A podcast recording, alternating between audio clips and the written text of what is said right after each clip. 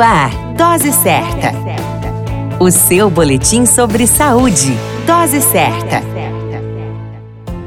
Olá, eu sou Júlio Cazé, médico de família e comunidade. Esse é o Dose Certa, seu boletim diário de notícias, e o tema de hoje é lombalgia. A lombalgia ou do lombar, comumente conhecida, é uma doença comum a homens e mulheres. É causada por uma lesão em um músculo ou ligamento na região da coluna lombar, com acometimento dos nervos associados, causando dores, onde geralmente é o único sintoma, e dificuldade de realizar as tarefas cotidianas. As causas comuns incluem levantamento impróprio, má postura, falta de exercícios físicos regulares, fratura, disco intervertebral rompido entre as vértebras ou artrite e até mesmo artrose que está relacionada ao desgaste entre os ossos e articulações. A dor lombar é uma condição que pode atingir até 65% das pessoas anualmente e até 84% das pessoas em algum momento da vida, o que pode apresentar, segundo estudos, uma prevalência pontual de aproximadamente 11,9% da população mundial, segundo o estudo de 2015. Apesar de se observar uma prevalência maior em mulheres,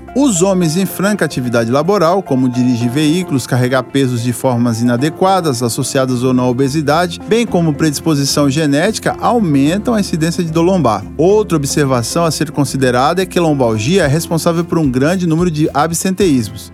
Quer dizer, o afastamento do trabalho por causa das dores. Uma afirmação estimulante positiva é que a maioria das dores lombares desaparece sozinha dentro de duas a quatro semanas com a conduta correta e os devidos tratamentos. Fisioterapia e analgésico podem ajudar. Alguns casos podem precisar de cirurgia. Vale a máxima.